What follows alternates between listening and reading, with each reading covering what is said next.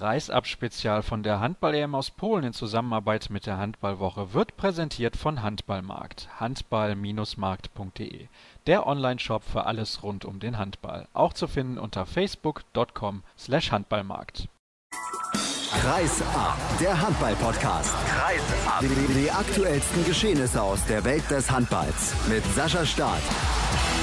Dr. Kurt Steuer ist bei mir, heute beim Medientag des Deutschen Handballbundes und damit hallo und herzlich willkommen zur nächsten Sendung hier aus Breslau. Ich freue mich, denn wir kennen uns seit einigen Jahren damals Mannschaftsarzt bei der SG Solingen gewesen und ich möchte mal ein bisschen Blick hinauswerfen über das, was mit dem Sport zu tun hat, denn es ist ja auch ganz, ganz wichtig, wie es den Spielern geht während eines Turniers. Die Turniere finden immer im Winter statt, deswegen ist natürlich Erkältung und Grippe ein großes Thema. Wie ist das in der deutschen Mannschaft? Wir haben im Grunde genommen dasselbe Problem, was wahrscheinlich alle, alle Zuhörer jetzt auch haben, dass äh, die kalte Witterung und, und die hohe körperliche Belastung natürlich so ein bisschen Tribut zollen. Es gibt nie einen Lehrgang und nie eine Mannschaft, die, die ohne, ohne Verletzungen äh, auskommt. Äh, Im Winter haben Sie schon recht, äh, spielen die, spielen die grippalen Infekte, also Erkältungskrankheiten eine Rolle. Davon sind wir auch nicht ganz unbeleckt. Ich merke das als Journalist auch. Im Mediencenter ist es windig. In der Halle ist die Temperatur auch eine andere.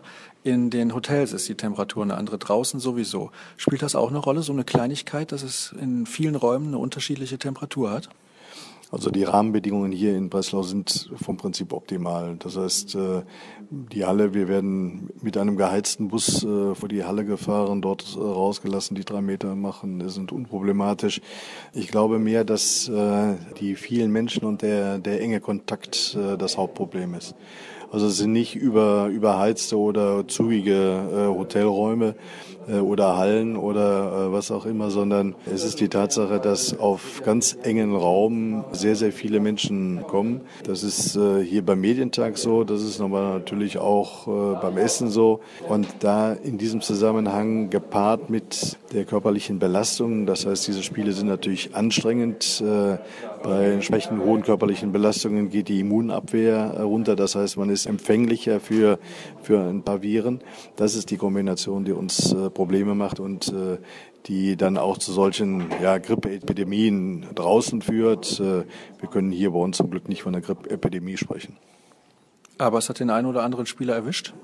Es sind nie alle Spieler äh, gesund. Ja, das ist ja leider das große Problem, auch schon vor dem Turnier, dass da nicht alle fit in das Turnier reingegangen sind. Regeneration ist natürlich hier auch ein großes Thema. Was tun die Spieler hauptsächlich, um sich zu regenerieren, gerade weil ja alle zwei Tage ein Spiel ansteht, was eigentlich für den Körper gar nicht gesund ist? Unsere Physiotherapeuten, der Peter Greschus und der Roth, arbeiten im Grunde genommen Tag und Nacht. Und wenn ich sage äh, Nacht äh, im wahrsten Sinne des Wortes, das heißt, die Spieler werden äh, bis ein, zwei Uhr nachts behandelt, teilweise mehrfach und äh, das heißt, die Physiotherapie spielt da eine ganz entscheidende Rolle.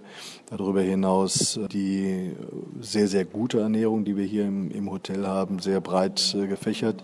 Und das Allerwichtigste ist, dass die Spieler äh, schlafen können. Das heißt, äh, die Ruhephasen, die uns äh, Dagor und das Trainerteam gibt, ist nach meiner Meinung der, der Schlüssel zum Erfolg, wenn wir hier ähm, einigermaßen gesund und erfolgreich aus diesem Turnier herauskommen.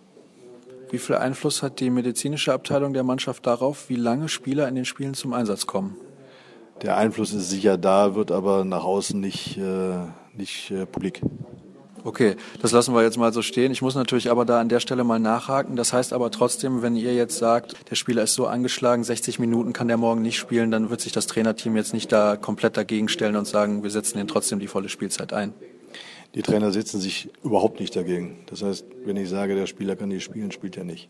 Das war noch nie anders, das kann auch gar nicht anders sein, sonst kann man diesen Job gar nicht machen. Da gibt es aber auch gar kein äh, Problem, einfach deswegen, weil die Trainer wissen, dass äh, die Mediziner mindestens so, so erfolgshungrig sind wie sie selber. Äh, auf der anderen Seite natürlich äh, immer ähm, den Schutz äh, des Spielers, das heißt die Gesundheit des, des Sportlers im Auge haben müssen. Das heißt, ich bin hier in Breslau, damit die Jungs gesund wieder nach Hause kommen. Und äh, wenn wir darüber hinaus noch äh, sportlich erfolgreich sind, dann haben wir eigentlich alles richtig gemacht. Es wurde in den letzten Wochen immer mehr über die hohe Belastung gesprochen, gerade weil die Champions League jetzt auch nochmal aufgestockt wurde. Die Spieler der großen Vereine in der Bundesliga klagen enorm über viel zu viel Belastung. Ich habe vor ein paar Monaten mal einen Artikel gelesen in einer Fußballzeitschrift, da stand drin, dass die Sportler eigentlich mindestens drei Tage brauchen, drei freie Tage, um wieder einsatzfähig zu sein. Und manchmal sind Spiele sogar nach zwei Tagen Pause schon wieder. Wie ist das aus Ärztesicht? Also das ist sicher, ist sicher individuell unterschiedlich. Das heißt, es gibt Spieler, die brauchen mehr Zeit, äh, Spieler, die brauchen weniger Zeit. Die Belastung in der, in der Bundesliga ist, da braucht man glaube ich gar kein Mediziner sein, da muss man nur einen Menschenverstand äh, bemühen und sich über die, über die Form der Belastung im Klaren sein. Deutlich zu hoch. Das heißt, wir provozieren, wir provozieren mit Sicherheit da auch, auch äh, Verletzungen. Das hat mit Erkältungen weniger zu tun, aber wir provozieren Überlastungen und damit Verletzungen. Hier für, für, so ein, für so ein Turnier ist es so, dadurch, dass wir eine besonders junge Mannschaft haben, kommen wir wahrscheinlich mit dieser, mit dieser Belastung und mit dieser Situation im Vergleich zu den anderen Mannschaften noch, noch am besten zurecht. War das vor 20 Jahren auch schon so oder hat sich das geändert? Ist die Belastung tatsächlich viel höher geworden als, sage ich mal, Mitte der 90er Jahre? Also ich habe ja selber, selber nie äh, hochklassig gespielt. Ich kann das im Grunde genommen nur aus der Beobachtung heraus und aus der Erinnerung heraus äh, versuchen zu beurteilen. Aber ich glaube, wer das äh, Endspiel der Weltmeisterschaft mit Heiner Brandt mal im, im Video gesehen hat und äh, sieht, was, was äh, heute übertragen wird, äh, wird erkennen, das sind im Grunde genommen zwei äh, komplett äh, unterschiedliche Sportarten, die da in der Zwischenzeit gespielt worden sind. Die Belastungen sind viel, viel höher. Äh, das heißt, ähm, die Intensität dieses Sports, äh, das, was ja auch telegen ist, ist mit dem, was vor 20 oder vor 25 Jahren gespielt ist, in keiner Weise mehr vergleichbar. Und ich glaube, sehr unterschiedlich auch in der Bundesliga äh, wird entsprechend trainiert. Ich glaube, dass Dagor äh, nicht nur bei der Nationalmannschaft, sondern vielleicht auch zu Zeiten der Berliner Füchse sehr genau erkannt hat, wie wichtig Regeneration ist und wie man, wie man Belastung äh, steuert. Aber ich glaube, dass es da eben auch andere Beispiele, andere Vereine gibt, die anders trainieren und äh, dann vielleicht mehr Probleme haben. Als ich den Spielplan für die Hauptrunde gesehen habe, ist mir aufgefallen, die Dänen spielen einen Tag vorher, bevor sie dann gegen uns spielen, gegen die Schweden. Wie groß ist der Unterschied? Also ich glaube und ich hoffe natürlich auch, dass wir von diesem einen Tag mehr gegenüber den, den profitieren. Ich habe schon in einem anderen Zusammenhang vor der EM gesagt, desto länger man uns spielen lassen wird, desto eher kann die Mannschaft im Grunde genommen zeigen, was sie, was sie kann. Erstens, weil sie natürlich auch jedes Training und jedes äh, Spiel nutzt, um sich, um sich einzuspielen. Denn das ist ja, wie gesagt, eine Mannschaft, die relativ äh, wenig bisher zusammengespielt hat in dieser Kombination. Und zweitens, desto länger das Turnier für uns andauert, äh, desto mehr wird sich der Altersvorteil, das heißt die jüngere Altersgeneration, auch wenn das nur im Schnitt zwei Jahre sind, aber für die Leistungsträger ist es, äh, vier oder fünf oder sechs Jahre, wird sich das auszahlen. Gut, dann hoffen wir, dass die Mannschaft weiterhin einigermaßen fit durchs Turnier kommt. Vielen herzlichen Dank. Johannes Selin ist der nächste Gesprächspartner hier beim Medientag des Deutschen Handballbundes. Jojo, erstmal Glückwunsch zu einer guten Leistung von dir in der zweiten Halbzeit. Bist du zufrieden mit dir selbst? Ja, danke erstmal. Ja, klar, ne? wenn man reinkommt, zwei Chancen kriegt und die beide reinmacht, dann äh, sollte es nicht viel zu meckern geben. Insgesamt auch die Leistung der Mannschaft, da gab es keine Kritikpunkte. Wie siehst du das? Ja, ich meine, wir kassieren 19 Tore gegen Ungarn haben eine sehr konzentrierte Leistung über 60 Minuten auf die Platte gebracht. Und es gibt immer weniger zu meckern von Spiel zu Spiel und äh, es darf gerne so weitergehen. Kommen wir mal ein bisschen weg vom Sport. Was machst du denn hier, um dich abzulenken? Weil nach zwei, drei Wochen zusammen mit der Mannschaft, ich will nicht vom Lagerkoller sprechen, aber irgendwas muss man ja haben, womit man sich ablenkt. Ja, an den freien Tagen treffe ich mich mit meinen Eltern, oh, gehe ein bisschen raus. Was machen wir noch? Wir spielen Siedler abends, jeden Abend, um mal bisschen was anderes zu machen. Oh, das war es eigentlich schon. Also nicht wie die ganzen Kollegen bzw. viele hier Serien gucken? Doch, mache ich auch. Wenn das auch schon zum Ablenken zählt, dass man die Flimmerkiste anhat, dann ja, die läuft auch. Was läuft da bei dir bevorzugt? Ja, ich bin noch am Suchen mit meinem Zimmerkollegen. Wir haben mit Vikings angefangen, dann sind wir zu Game of Thrones gewechselt. Jetzt äh, gucken wir gerade Orange is the New Black. Mal gucken, ob wir da stehen bleiben. Wie sieht es denn mit anderen Sportarten eigentlich bei dir aus? Viele hier in der Mannschaft sind große Fans der NBA. Hast du auch eine andere Sportart, für die du dich richtig begeisterst? Eigentlich nicht. Wir gucken natürlich jetzt zur Zeit Playoffs von der NFL. Aber eigentlich gucke ich das auch nur, wenn es nachher um was geht. Ja, in der Saison interessiert mich das auch nicht. Wenn es nachher in die Playoffs geht, dann gucke ich auch die NBA oder jetzt halt zur Zeit die NFL. Aber ansonsten nicht. Das heißt, du guckst auch während der Handballsaison dann halt extrem viel Handball. Ist das so oder beschäftigst du dich eher weniger dann mit anderen Mannschaften? Nö, also wenn es übertragen wird und man die Zeit hat, wenn man nicht gerade Training hat, was ja doch öfters der Fall ist, dann gucke ich mir die Spiele schon an. Leider wird ja nicht so viel übertragen. Demzufolge kann man selber auch nicht so viel gucken.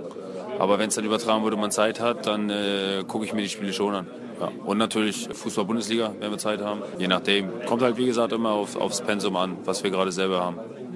Für wen schlägt da dein Herz? Ja, der FCC Hansa Rostock ist ja leider äh, ziemlich weit abgeschlagen mittlerweile. Von daher traue ich mich das gar nicht so richtig auszusprechen. Ja, ich hoffe, dass in der Handball-Bundesliga, also da sind ja die Mannschaften, die jetzt Finanzprobleme hatten, nicht mehr mit dabei. Ist ein bisschen ähnlich. Hansa Rostock hat ja auch in den letzten Jahren da ein paar Probleme gehabt. Hast du denn mal die Möglichkeit gehabt, in den letzten Jahren überhaupt ins Stadion zu gehen? Nein, nein, absolut nicht. Wenn ich mal zwei, drei Tage frei habe, dann werde ich die nicht damit verbringen, mir ein Fußballspiel anzugucken, sondern dann verbringe ich die Zeit mit meiner Familie, mit meiner Freundin, um mal ein bisschen abzuschalten und nicht um dann noch ja, diese in Anführungsstrichen eher unwichtigeren Sachen äh, zu sich anzusehen. Jetzt hast du eben schon gesagt, du guckst auch gerne dann die NFL Playoffs, weil da geht es dann um was. Körperlich ist das ja nochmal ein Tacken härter als das, was ihr macht. Ne? Also wenn du das da teilweise siehst, wie die sich da gegenseitig umhauen, könntest du dir vorstellen, sowas überhaupt mal auszuprobieren? Oder ist das jenseits von Gut und Böse, so eine Sportart, was die Härte angeht? Nein, Problem hätte ich nicht damit, das auszuprobieren. Die Frage ist eher, ob das zugelassen wird. Ja, sobald man das ausprobiert, ist natürlich die Verletzungsgefahr auch extrem groß. Aber es ist natürlich schon faszinierend, wie viele Kilos die Jungs auf, die, auf dieses Feld bringen, wie schnell die sind, trotz alledem, wie wendig. Vielleicht könnte man sich da schon noch die ein oder anderen Sachen im athletischen Bereich abgucken. Denn wie gesagt, wenn man da mit 120 Kilo solche Sprints hinlegen kann, dann ist das schon stark. Ich weiß jetzt gar nicht, mit wem ich darüber letztens gesprochen habe. Das war, ich glaube, Fabian Wiede. Ja, ich bin mir jetzt nicht mehr sicher, der gesagt hat, nee, Rune Darmke war es. Er macht gerne Athletiktraining. Wie ist das bei dir? Das ist eine Fangfrage jetzt. Ich muss ja ja sagen, ne? Nein, ich bin äh, jetzt nicht der größte Freund vom, vom Krafttraining. Aber es gehört nun mal dazu. Von daher, ohne, ohne das Krafttraining kann man halt auch nicht die Sprints in den, in den Duellen, wenn es zum Beispiel zum Konter für mich geht, gewinnen. Demzufolge ist es natürlich essentiell wichtig. Aber ich habe lieber einen Ball in der Hand und man kann mich lieber 60 Minuten oder den ganzen Tag in der Halle mit dem Ball rumspielen lassen. Da habe ich mehr Spaß dran. Gut, dann hätten wir das ja geklärt mit der Fangfrage. Hat herausragend gut geklappt. Kurzer Ausblick noch auf das Spiel morgen gegen Russland. Ja, also ich glaube, wir haben spätestens gestern gesehen, dass die Russen extrem stark sind. Die spielen einen sehr, sehr schnellen Ball im Rückraum. Es ist extrem schwer, die Leute zu faulen oder ins Foul zu kommen, weil sie immer den Ball weiterlaufen lassen. Nicht so wie die Ungarn, die sich einfach festgelaufen haben bei uns in der Abwehr.